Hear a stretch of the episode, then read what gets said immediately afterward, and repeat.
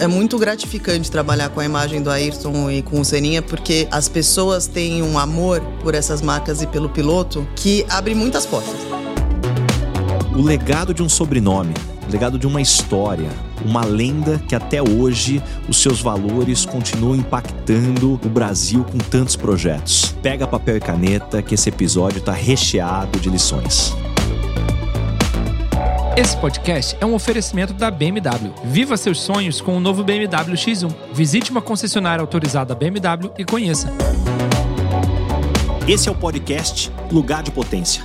Lições de carreira e liderança com o maior headhunter do Brasil. Afinal, tem 1,94m. Vambora? Hoje eu converso com uma mulher que carrega no seu sobrenome um legado de impacto, fortes valores e muitas emoções. Ela é formada em publicidade e propaganda pela FAAP e tem especialização em marketing esportivo pela Universidade de Tecnologia de Sydney, na Austrália. Ela é irmã e até 2012 foi empresária do piloto Bruno Senna e os dois que são sobrinhos da lenda Ayrton Senna. Hoje ela é CEO da Senna Brands e antes por oito anos foi diretora de branding do Instituto Ayrton Senna. Agora uma característica marcante que não está no currículo dela é a energia e determinação para correr atrás de todos os seus objetivos. Bianca Sena, que demais ter você aqui no lugar de potência. Ah, muito obrigada por ter me convidado. E Bianca, eu queria já começar te perguntando. Quais são os primeiros conselhos que você lembra de ter recebido da sua família que influenciaram até hoje você do ponto de vista profissional? Olha, para ser bem honesta, eu não tive muito conselho, eu tive mais exemplo. Então, eu sempre me baseei muito em duas pessoas, né, que para mim são referências, que é o Ayrton e a minha mãe, a Viviane. Então, eu vivi, né, numa casa onde, tipo, ser determinado, ser perfeccionista, ser resiliente, era muito presente. Então, é como se eu tivesse sido cunhada já dentro dessa, desse formato que acabou se tornando meu, a minha forma de pensar e agir, não só no mundo profissional, mas também no mundo pessoal, sabe? Então, eu acho que mais do que, né, pelo menos na minha experiência, mais do que conselho é quando você vê alguém fazendo aquilo todos os dias e você vê a dificuldade que está sendo e você vê que a pessoa não desiste, você vê que a pessoa está se dedicando, você está vendo que ela está fazendo com paixão, né? Então, esses foram os aprendizados de observação que eu tive ao longo da minha vida. Nossa, essa sua passagem aqui me lembra uma frase que eu adoro, que é o que você faz grita tão alto que eu não consigo escutar o que você diz. Acho que nada substitui o poder do exemplo, né? O exemplo arrasta. Exatamente. E Bianca, teu tio uma lenda, poxa, seu irmão um piloto de sucesso. Em algum momento você pensou em entrar pro mundo do automobilismo ou sempre você teve uma convicção que para você o caminho seria outra, por mais que os projetos poderiam se tangenciar? Olha, nunca tive eh, nem vontade de ser pilota, não. Só de pensar, de ficar dentro daquela, daquele macacão com o capacete naquele calor infernal dentro de um carro pequeno, me dá fobia, só de pensar. Então, graças a Deus, não, não tive esse sonho, não. E graças a Deus também tive a oportunidade de poder estar nesse mundo de uma forma diferente, ajudando meu irmão ao longo da carreira dele, né? Então, no lugar onde eu sou boa, né? Que é ser empresária, ser comunicativa, trabalhar com patrocínio, que é o que eu gosto de fazer. É o teu lugar de potência, como a gente gosta de falar aqui. Pô, você sabe que é interessante que você falou aqui, você sabe que eu também não tenho nenhuma referência na família, mas esse negócio de dirigir, assim, de pilotar, não é comigo, assim. Eu saltei já de paraquedas, eu fui para Nova Zelândia, fiz toda a trilogia de bungee jumps, mas eu morro de medo. O pessoal me, me chama para andar de kart, acho que primeiro que também 1,94m, é, você não, não cabe. Não, muito é, certo. não dá muito certo. Eu brinco que eu não consigo escutar o barulho do motor porque o joelho tá no ouvido, né? Na hora que você tá dirigindo. mas não é para mim. É, e aí o ponto que eu queria pegar contigo, puxa, você teve ali à frente ali com teu irmão pilotando, o que, que você precisa ter em mente na hora de fazer a gestão da carreira de alguém, no sentido né, de todos os patrocínios? Mas eu queria também adicionar uma pitada nessa pergunta. Como dá certo a relação entre irmãos também no lado profissional que, puxa, você tem aí os lados positivos de uma relação de confiança, mas também tem aí uns cuidados. Sim, não, realmente foi um desafio que, sinceramente, acho que a gente tirou de letra essa a sua segunda pergunta. Ele ele, ele me respeitava muito e eu respeitava muito o espaço dele também. Então a gente morava junto, a gente viajava junto, a gente tinha praticamente os mesmos amigos, porque a gente estava indo cada semana, a gente estava num país, mas ele aprendeu né, o meu limite, eu aprendi o limite dele muito rapidamente. Então foi de uma certa forma até fácil demais nesse sentido, sabe? É porque ele entendia que tudo que eu tava pedindo para ele era pro bem da carreira dele, né? Não era aquela irmã chata falando, por exemplo, vai fazer a barba, porque ele, o patrocínio dele era da P&G, né, com a Gillette. Então assim, não dava para ele sair do banheiro até a sala sem estar com a barba feita. Então,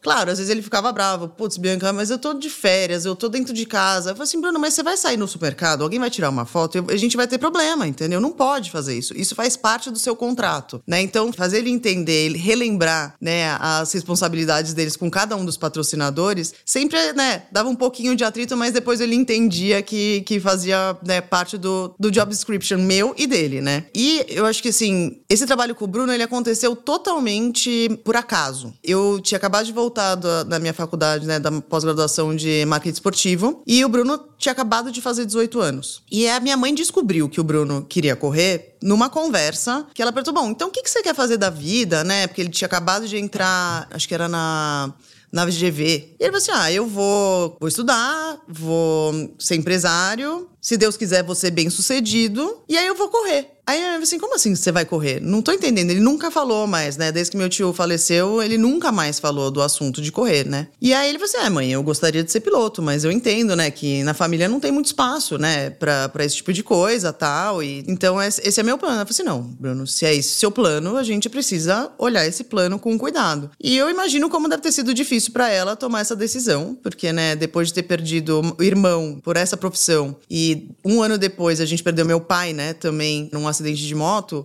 realmente peitar uma coisa dessas não é, não é para qualquer pessoa, né? Mas a minha mãe tem muito essa coisa de que cada um tem o seu potencial e que você tem que dar liberdade para esse potencial acontecer, sabe? Então foi aí que pegou nela e aí, tipo, ele começou a correr. Só que, imagina, ele parou com 9 anos de idade. E aí ele teve que meio que catch up, tipo, tudo que ele perdeu. Nem por esporte, assim, no final de semana? Nada. Nada. Nada. Entendeu? Então ele voltou é, para o kart, ele não conseguia ser, andar de kart também, que nem você é alto, quebrava a costela. Cada dois minutos ele quebrava uma costela, porque não, não tinha, né? Não tinha desenvolvido esse, essa casca aí na época que devia. E aí ele começou a ir pra, pra, né, tipo, pra forma BMW. E, e aí, quando chegou na forma BMW, o que aconteceu é que ele tinha um nome enorme e uma experiência muito pequena. Então as pessoas, ele começou a sair no jornal, essas coisas, mas tipo, eles estavam esperando que ele fosse ser o novo Ayrton Senna, tipo, no, no, no dia 1.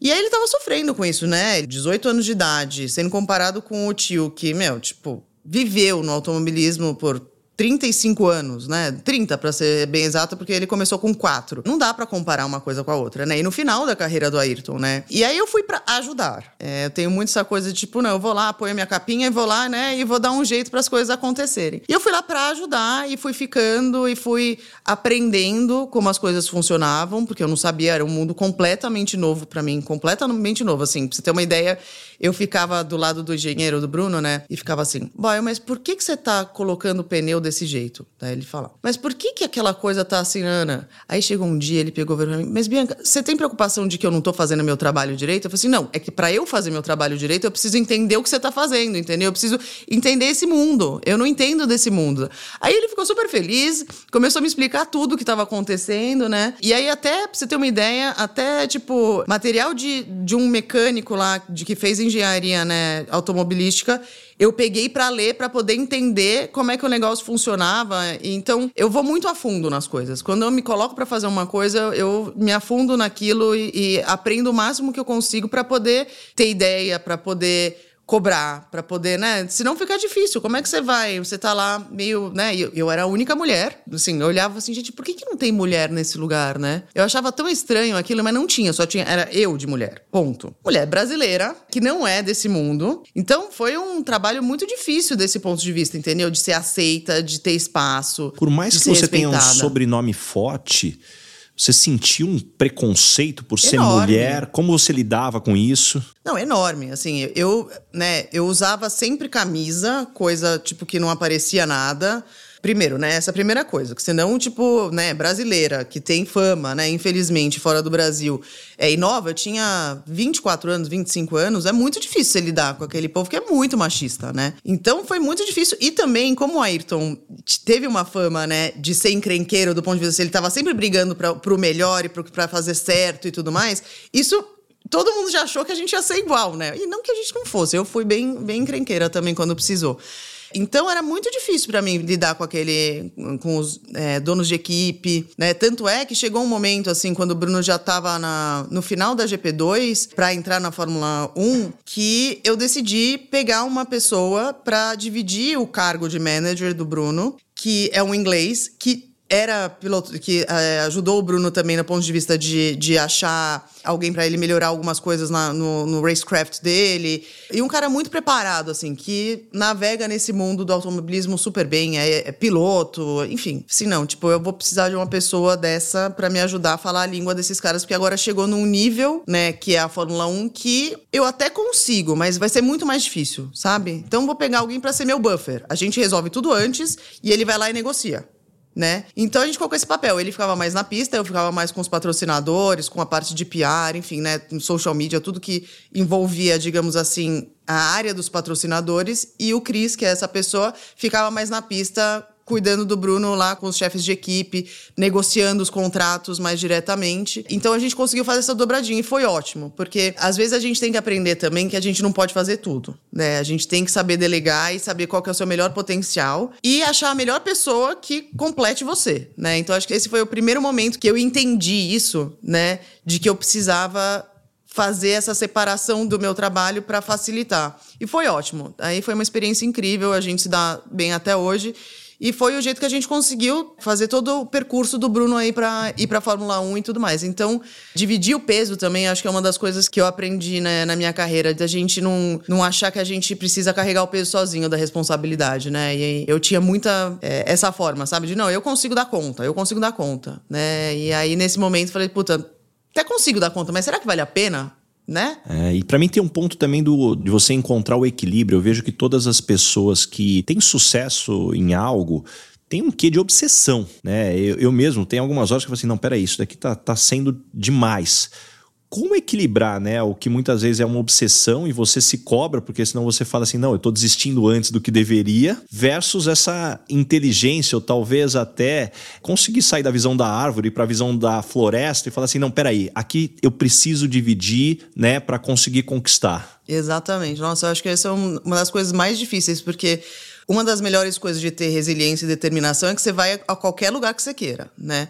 Mas o difícil também é que faz com que você, às vezes, faça mais do que você deveria, porque você continua achando que você deve fazer sozinho, né? Então, acho que essa esse awareness, né? Essa sabedoria que você vai criando com a tua carreira, quando você, né, tipo, tem dificuldades, eu acho que é muito legal, né? Você conseguir ter essa capacidade de enxergar que tudo bem você não ser o suficiente, que você tem outras pessoas que você pode contar e que podem fazer parte, né, dessa jornada junto com você. Sem dúvida. E, e Bianca, você que viveu esse mundo de dentro, eu estudou muito, né, sobre marketing esportivo. O que, que difere fazer marketing no mundo esportivo de talvez fazer marketing nos outros setores tradicionais? No meu ponto de vista, acho que o que muda é o motivador, né? Então, assim, você pega, por exemplo, uma Coca-Cola. Coca-Cola, ela cria um, um slogan e aí ela acha pessoas que façam aquele slogan funcionar. No esporte é o oposto. Você tem o time, você tem aquela cultura, você tem aqueles jogadores que estão lá, se é um time, né, tipo, de futebol. Você tem que estar tá sempre se adaptando e achando a melhor forma de vender aquele time naquele momento com aquelas pessoas para uma audiência maior. E pensar que você está trabalhando com fandom, entendeu? Eu acho que o ponto central é esse. Quando você está trabalhando com esporte, as pessoas são apaixonadas. É emoção. Tá sempre na emoção. Né? Então, tipo, você vê futebol, né? Coisa mais maluca. Você pegar. Assim, até tem um caso legal que a gente fez uma parceria com o Corinthians, né? O Ayrton era corintiano, de fazer uma das camisetas, né, do Corinthians ser temática Ayrton Senna. Ficou linda a camiseta. E era a terceira, o terceiro uniforme, né, do Corinthians naquele ano. E aí era muito engraçado que a gente colocou no, na social media e tal, aí aparece assim, mas eu sou São Paulino e vou ter que comprar essa camiseta, sabe? Assim, sofrendo, uhum. sabe? Então, assim, a primeira vez que eu comprei uma coisa do Corinthians na minha vida, por quê? Porque mexe com a emoção. E trabalhar com fãs tem a boa parte e a parte difícil. Porque eles também têm as opiniões deles, eles também não querem que você erre, entendeu? Opinião então, não, convicções, né? Convicções, entendeu? Então, você tem que ter muito jogo de cintura de entender isso. Então, para mim, eu acho que essa é a grande diferença. Para você que é meu ouvinte aqui, não perca o meu livro Lugar de Potência, uma compilação de lições de carreira e liderança de mais de 10 mil entrevistas, cafés e reuniões durante toda essa minha carreira de 15 anos como Headhunter. Você encontra o link para o meu livro na descrição do episódio e no link da minha bio, no arroba Rick Bazaga.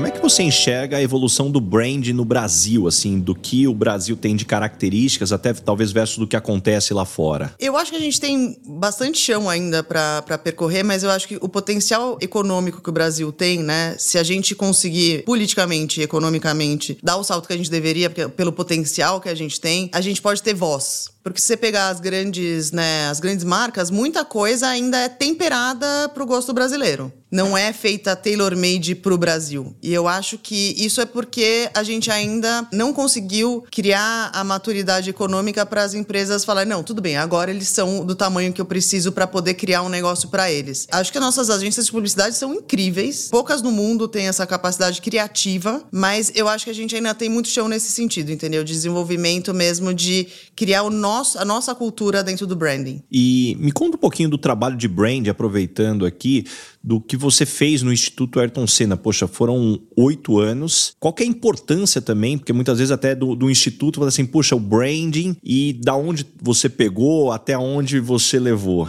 Olha, essa pergunta ela, ela é, ela tem várias respostas, na verdade, né? Eu acho que uma das grandes coisas que eu consegui, né, trabalhar no instituto foi começar a criar um DNA próprio do instituto que saísse da imagem do Ayrton. O Ayrton é tão grande, tem uma luz tão grande que é muito difícil. Qualquer coisa que você tenta trazer de outros significados fica perdido porque as pessoas já têm uma, uma, um mapa do que, que ele é e do que é difícil você criar novos, novos significados. É, é, é, realmente muito interessante isso. E óbvio, o Ayrton tem muita força, a imagem do Ayrton tem muita força. Então, quando você trabalha num instituto, né, quando você está tentando fazer que educação seja a sua bandeira e não automobilismo, não Ayrton, é difícil. Porque as pessoas, elas, por exemplo, vai no Facebook do Instituto, quando eu entrei, né?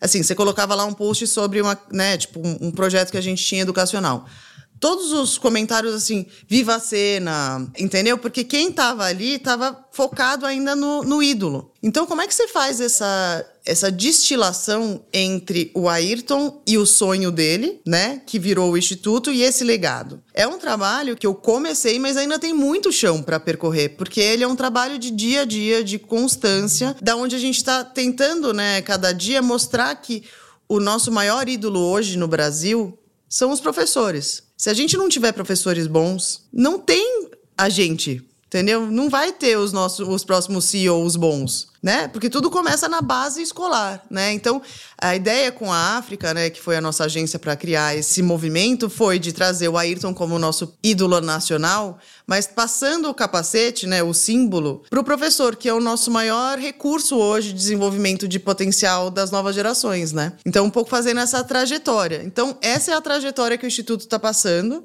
e que eu comecei, mas que tem ainda bastante desafios, né? E acho que algumas outras razões, por exemplo, né? O instituto ele foca todo o investimento dele, obviamente, na ponta, onde a gente está atacando o problema da educação. E a gente comunica pouco. Por quê? Porque a gente não tem budget para fazer tudo. Então, então, o que você prefere? Fazer ou falar sobre o que você está fazendo, né? Então essa também é uma dinâmica que eu tentei de uma forma trazer que a gente precisa sim cacarejar, né? A gente precisa falar do que a gente está fazendo, porque você perguntar para várias pessoas Vocês conhecem o Instituto Ayrton Senna? Conheço. E aí, o que, que ele faz? Olha, eu não sei muito bem o que ele faz, mas o que ele faz é incrível. Tem uma qualidade, é maravilhoso, sabe? A Viviane, mas não consegue entender o que, que, a, que a gente faz, entendeu? Então é muito interessante isso, sabe? Que é uma construção. E aproveitando aqui, então, vamos para dar voz aqui. Qual que é o tamanho, o impacto do Instituto hoje? Olha, o Instituto ele nasceu no ano da morte do, do Ayrton, né? E ele nasceu por um sonho do Ayrton de ajudar as crianças e jovens a desenvolver seus próprios potenciais. Porque ele acreditava que, assim, se ele não tivesse oportunidade para desenvolver o potencial dele, ele não teria conseguido se tornar o que ele se tornou. Então era isso que ele queria mostrar, né, trazer para o Brasil de uma forma mais estruturada. Porque ele ajudava, ele fazia doações tal, mas não era uma coisa estruturada. E ele conversou com a minha mãe no começo, né, na, antes da temporada de 94, é, em janeiro, falando assim: olha, Viviane, eu queria fazer alguma coisa mais concreta, mas que, sabe, pensasse em educação, enfim, para as crianças e jovens tal. E até então, só um, um, ponto: tua mãe também não tinha tido, a Viviane não tinha tido nenhuma experiência nenhuma. lidando com o instituto. Não, nenhuma. Ela era. Ela é formada em psicologia. Então, realmente nenhum. E aí, tipo, eles ficaram de falar no final da temporada. Ela ia pensar um pouco tal, e aí eles iam pensar no que fazer. Infelizmente, essa conversa não aconteceu, mas a minha família decidiu fazer esse sonho se tornar realidade. E aqui, naquele ano a gente criou o Instituto Ayrton Senna, trouxe as marcas para dentro do Instituto para começar a dar um funding, né, pro Instituto para poder começar a desenvolver projetos. E aí a gente começou a trabalhar com educação. E, só que assim, quando minha mãe começou a ver o problema do Brasil, ela começou a ver que assim, ela começou com, sei lá, um projeto de que ajudava 10 mil crianças. Só que dela olhava o tamanho da população de crianças e jovens no sistema educacional e via que, tipo, 10 mil não é nada. Aí ela aumentou para 20, aí ela aumentou para 30, daí ela aumentou para 40, até que ela chegou à conclusão de que o problema é que ela estava tentando resolver o problema da forma errada. Ela estava tentando resolver o problema de uma forma de varejo em vez de atacado. E ela falou assim: bom, então como é que eu resolvo o problema sistêmico? Porque é um problema sistêmico, né? Se você pegar. Hoje a gente tem uma população de por volta de 86 milhões de crianças na escola.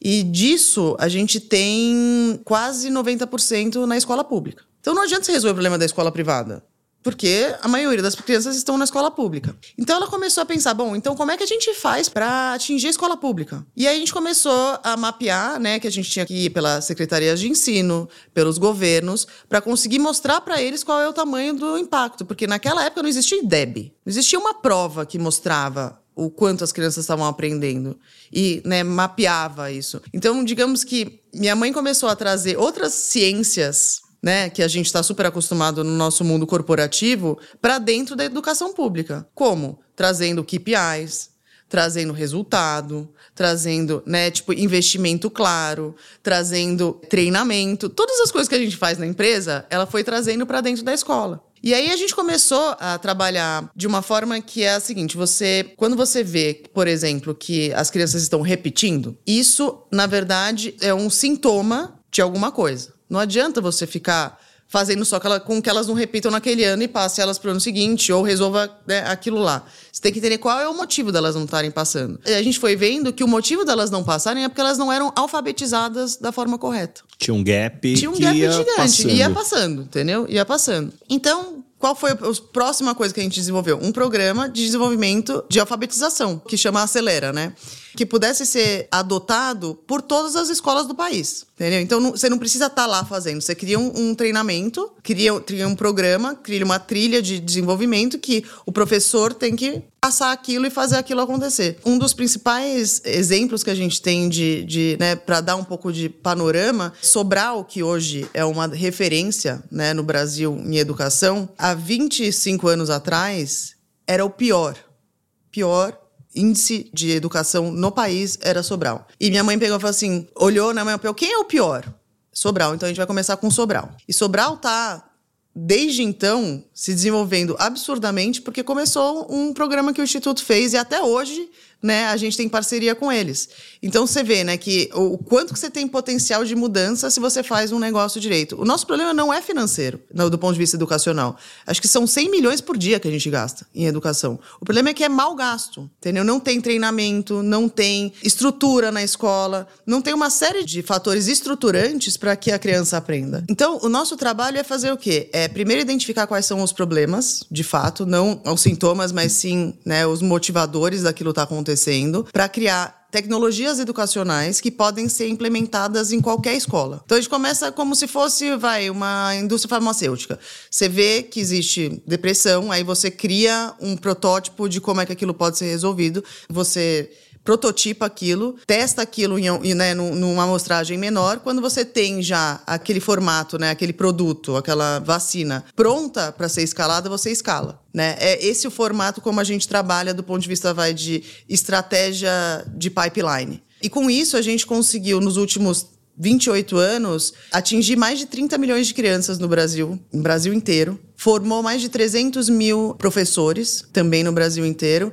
E só esse ano que a gente está na rede estadual né, de São Paulo, a gente está com 4 milhões de crianças.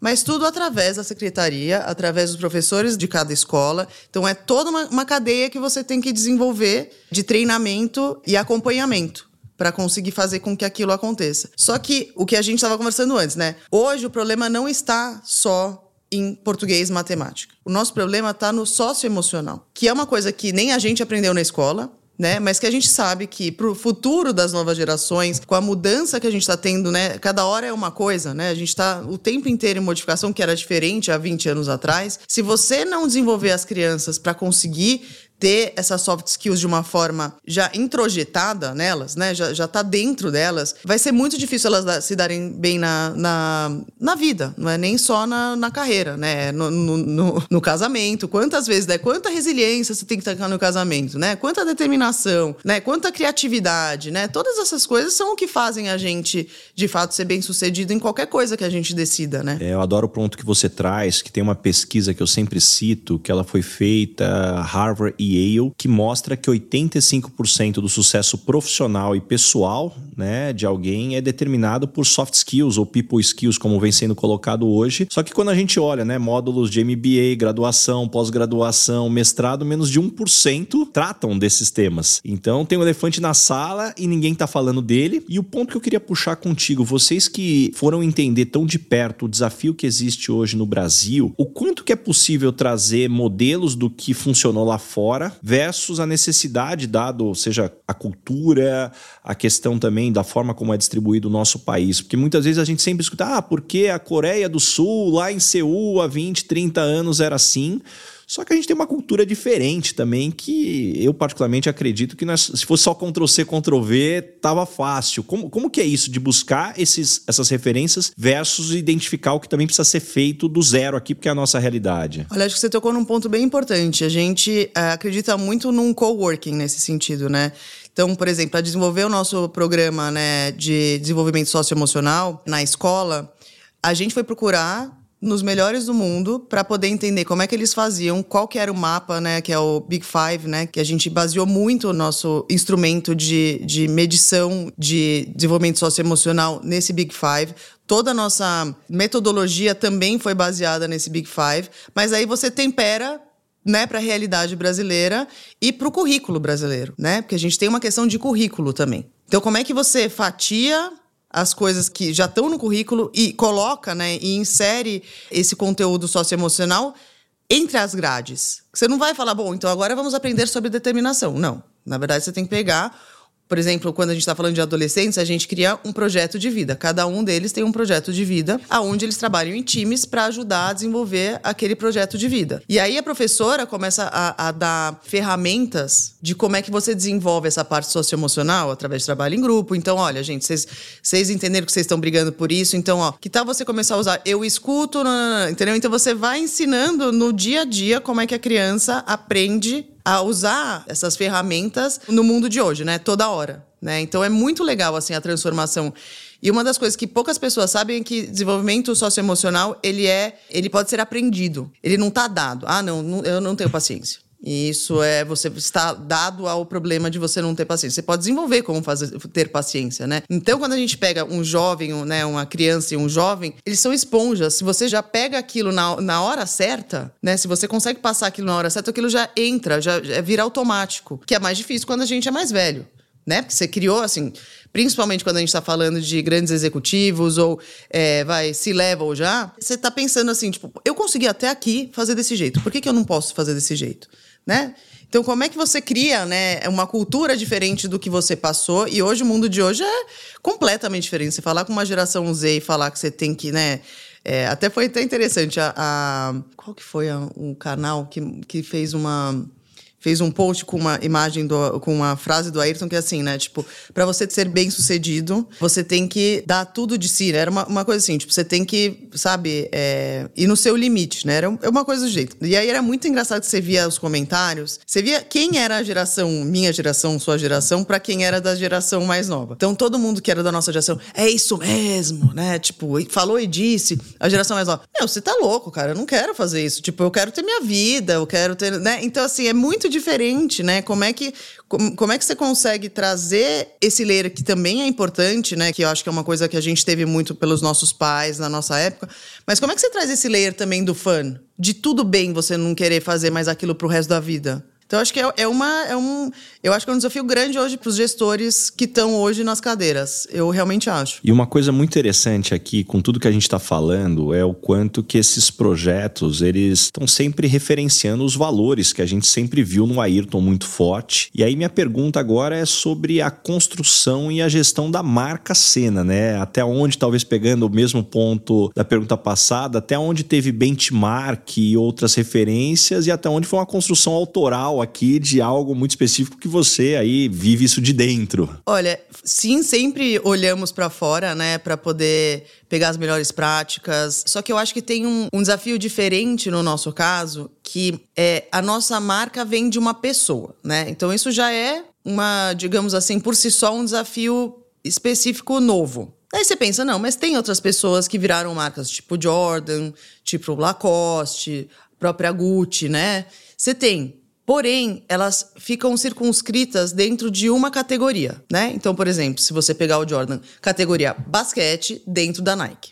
Sim. Né? Você pegar a Lacoste, roupas, né, tipo que começaram do tênis, lifestyle do tênis, e é isso que eles fazem, fazem roupas. Quando você pega a Gucci, também virou, né? Hoje tem um conglomerado gigante, mas assim, era moda, né?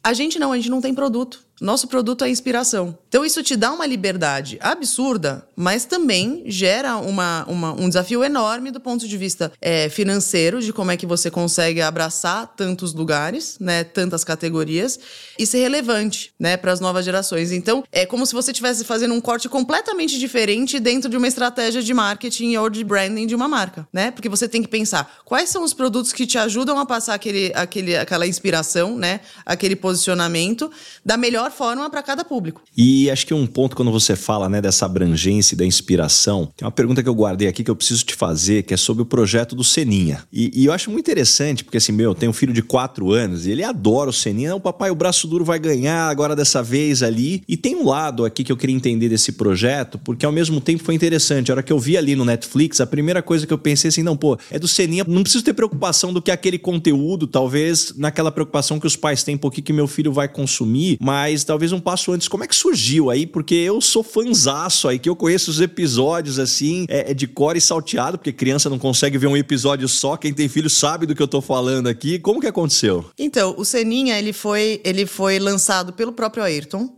Quem criou foi o Rogério Ridaltes, foram os criadores, né, que são artistas. E qual era o objetivo do Ayrton na época? Era passar valores os valores dele para a criança dentro de um formato que criança entendesse, né? Tipo, dentro de um formato de entretenimento. Naquela época era revistinha, né? A gente tinha revistinhas do, do Maurício, os gibis, né?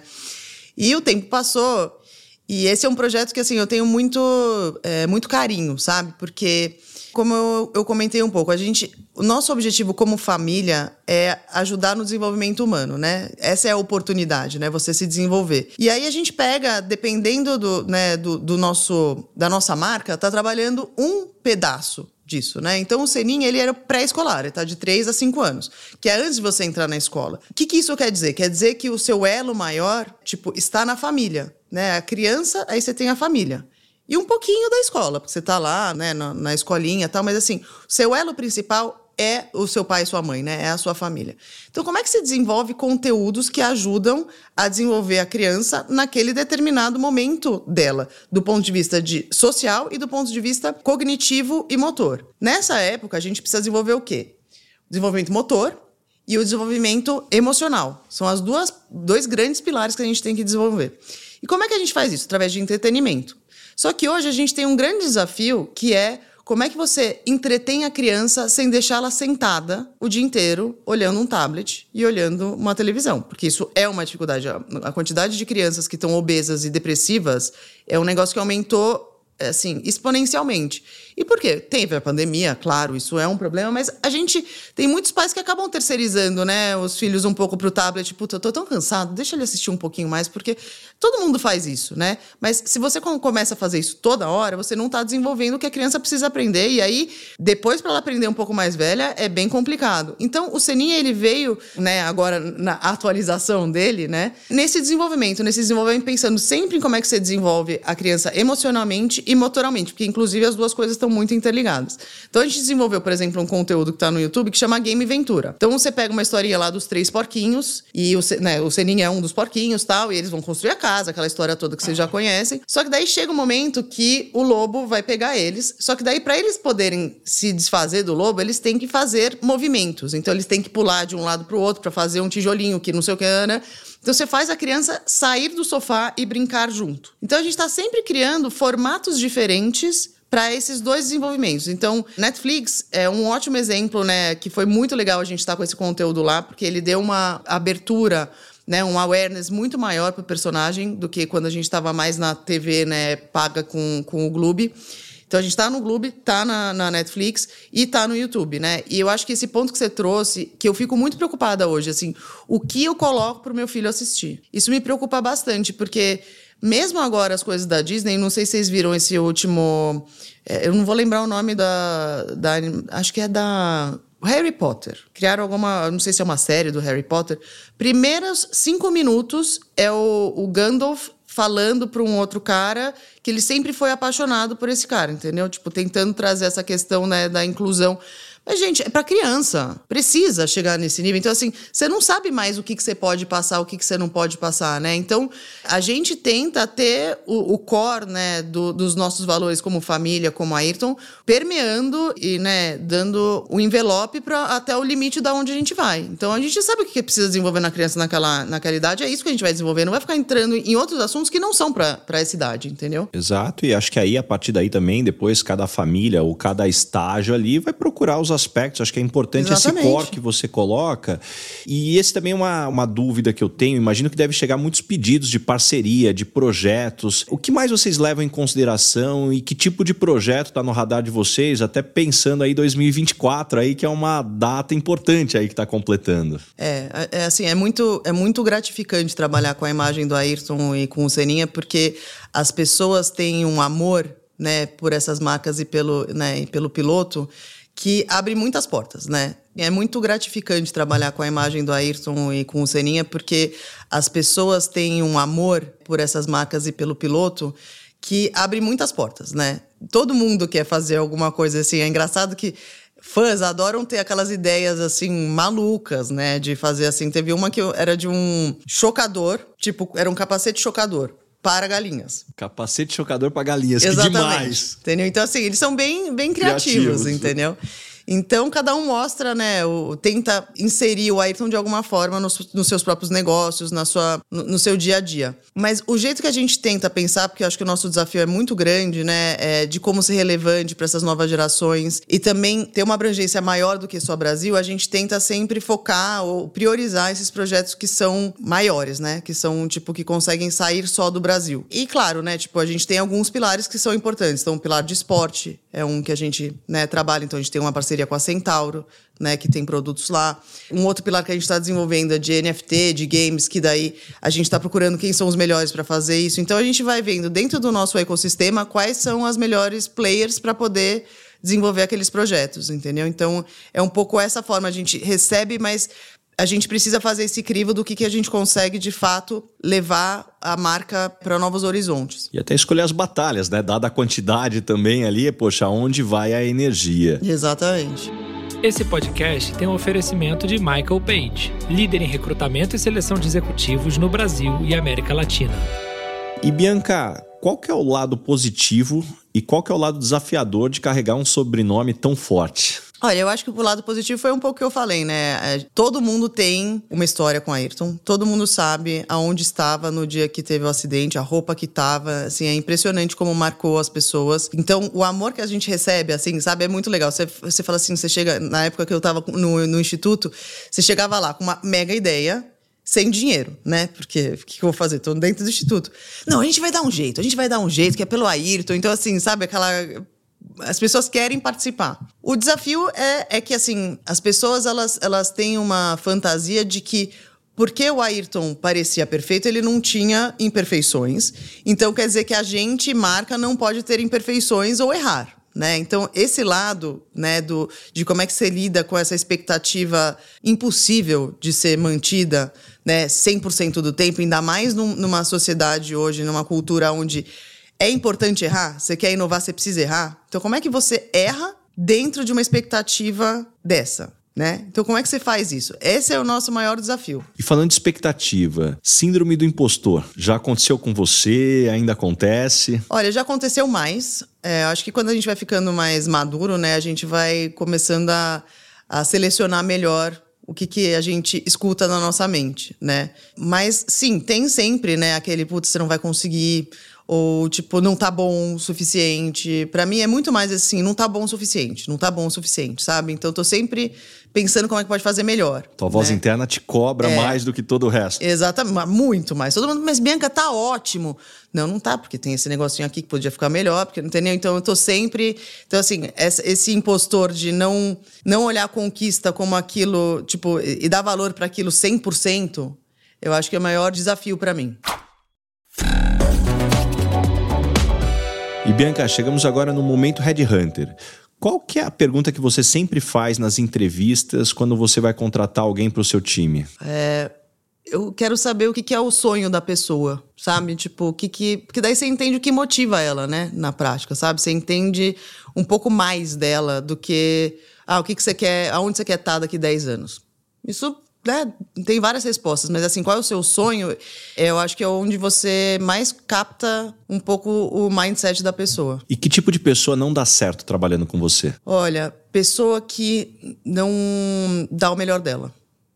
Para mim, isso, assim, eu não tenho problema quando a pessoa erra assim, acontece, faz parte do, do, né, do processo. Mas quando você vê que a pessoa está encostada, não está fazendo o que deveria, sabe? Você vê que ela. Para mim, isso é muito desmotivador. Eu não, não sei lidar. E quando as pessoas não gostam de você, normalmente qual é o motivo? Porque eu sou crítica né? Do mesmo que eu sou crítica comigo, eu sou, sou daquela que, tipo, vê o negócio inteiro e tá vendo exatamente o que tá faltando ali, sabe? Então eu, eu tenho essa. Eu acho que é mais por isso. E o que, que você tem mais orgulho até hoje do que tá escrito no seu currículo? Olha, levar meu irmão pra Fórmula 1, com certeza, é uma delas. Uma campanha que a gente fez, né, pros atletas brasileiros quando a gente teve as Olimpíadas aqui, a gente descobriu por uma pesquisa que quase 90% dos atletas brasileiros tinham como ídolo o Ayrton. E aí eu pensei assim, putz, vamos fazer alguma coisa para as Olimpíadas com os atletas. E aí a minha ideia era fazer aquelas pulseirinhas do Bonfim com as cores do capacete, né? E entregar para todos uh, os atletas.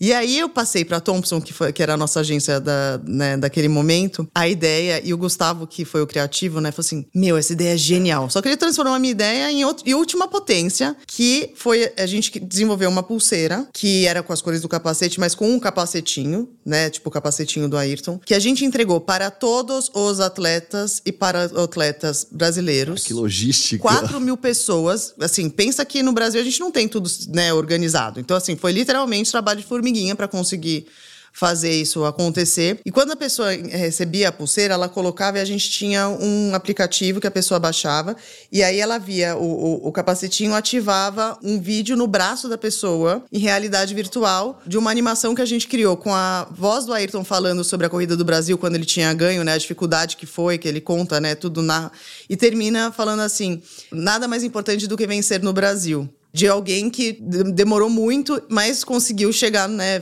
ganhar no Brasil depois da oitava tentativa. E isso, assim, foi. E chamava No Pulso do Brasil. E esse, assim, essa campanha foi tão legal porque até o Bernardinho usou a pulseira do, né, essa pulseira no jogo que eles ganharam uh, lá no, nas Olimpíadas, entendeu? Então, realmente todo mundo que podia usou e virou um amuleto da sorte mesmo, uma coisa de inspiração para todos os atletas. E acho que para mim isso foi, foi muito gratificante, sabe, quando você vê esse potencial da inspiração, né, de uma marca, de um, de um ídolo passado para as pessoas, sabe? Isso foi para mim muito legal. Nossa, demais, demais, demais. Passou um filme agora na cabeça, lembrando. E que pergunta que você gostaria de fazer pro, pro Baza Headhunter? Qual é o seu sonho?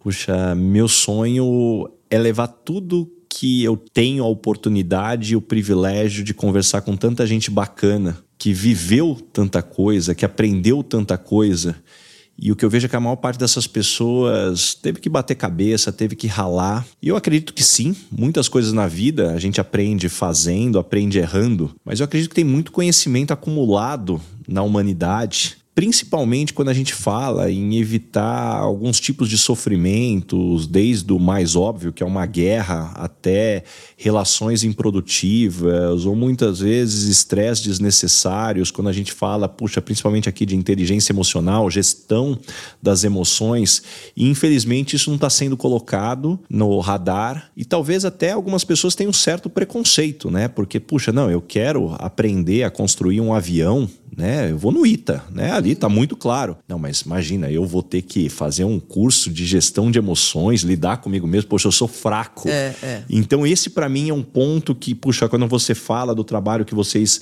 têm feito com as crianças e formar educadores para isso, para mim acho que aí é onde está o grande potencial que a gente pode pode explorar mais. Ah, com certeza, com certeza. A gente está sempre precisando de ajuda nisso, né? Financeira, para conseguir desenvolver o trabalho do Instituto. Então, realmente, aí tem um potencial da gente resolver o problema pela base, né? Em vez de esperar, a gente tem que ficar velho para aprender, né? É isso aí. E, Bianca, chegamos agora no momento Dona Ângela aqui com um pouquinho mais de humor. Complete a frase. Eu sou esquisita por quê? Nossa, essa você me pegou. Sou esquisita por quê? Sou esquisita porque eu tô sempre trabalhando. Qual que foi o maior perrengue ou situação engraçada que você já passou aí nesse mundo? Assim, perrengue eu já passei vários. Eu tô pensando no engraçado, que eu acho que é o, que é o difícil da história.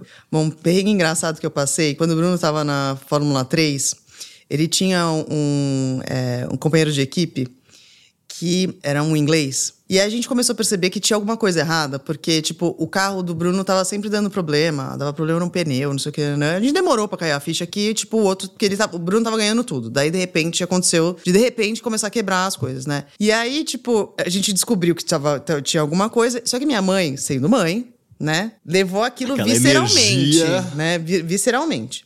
E eu, mãe, calma, fica tranquila, a gente vai resolver o negócio, tá bom. Só que a gente ficava num motorhome, assim, tipo, a equipe ficava no motorhome, que tinha uma mesa, né? Tipo, ali no. Que ficava todo mundo sentado naquela mesa, era pequenininho, né? Então minha mãe estava sentada, o Bruno estava sentado, eu estava sentado e o Conway, que é essa pessoa, sentou na, na mesa. Minha mãe, não teve dúvida, pegou, virou para ele, minha mãe fala mal inglês. You are a rat. Aí o Conway assim, quê? You are rat. Yes, you are rat. Uhum. E eu assim, tipo, eu, Bruno, eu e o Bruno assim, tipo, sabe, foi totalmente inesperado. Inesperado. inesperado. eu assim, tipo, meu, o que, eu vou fazer agora com essa informação, né? Uhum. Tipo, meu. Aí o meu. Daí ele pegou, saiu andando, né? E aí eu comecei a rir, porque eu falei assim, tipo, sabe, rir de nervoso? Eu falei assim, mãe, o que aconteceu? O Bruno, assim, tipo, ficou passado. Mãe, mas por que, que você uhum. fez isso? Não, porque é mesmo, sabe? Alguém tem que falar alguma coisa. Só falar que é. então esse perrengue foi, tipo, meu, surreal, de verdade. E Bianca, caminhando agora pro final. O nome desse podcast é Lugar de Potência. Qual que é o seu lugar de potência? Que tipo de situação e ambiente que pode jogar lá que você brilha? Criatividade. Acho que eu tenho, eu tenho bastante, eu sou uma pessoa muito criativa. Então eu eu acho que a parte que eu mais gosto no meu trabalho é arranjar estratégia para resolver um problema, entendeu? Então, para mim, é o lugar que eu, que eu acho que eu mais brilho, sabe? Eu sou uma pessoa muito criativa e muito estratégica. Então, para mim, você me dá um desafio, eu acho um jeito de fazer aquilo funcionar. E me conta uma verdade que as pessoas não costumam dizer e, na sua opinião, é fundamental para se ter sucesso. Paciência. Paciência e resiliência, porque, assim às vezes o negócio não aconteceu não porque ele não vai acontecer, é porque ainda não está pronto para acontecer, né? E é tão difícil isso, né? Você ter essa paciência para esperar e para não desistir na primeira porque acha que é ali, tipo, tinha que ter dado certo ali. Não, tem muita coisa que não dá certo na primeira, na segunda, na terceira, né? E, mas se você realmente acredita que aquilo é, né, o caminho, tenha paciência. Como é que você lida com o bichinho da vaidade? Porque, poxa, um sobrenome forte que talvez teria muitas armadilhas para cair aí nesse, nesse bichinho e, puxa, eu te vejo muito controlada aqui, muito pé no chão. Eu acho que por eu ser uma pessoa muito crítica comigo mesmo, inclusive, eu não tenho muita vaidade, porque eu tô sempre under, entendeu? O que eu acho que eu deveria ser. Então, eu acredito muito que a gente tem que fazer o nosso melhor, entendeu? E o nosso melhor hoje não vai ser o nosso melhor amanhã. Talvez amanhã seja melhor do que hoje, né?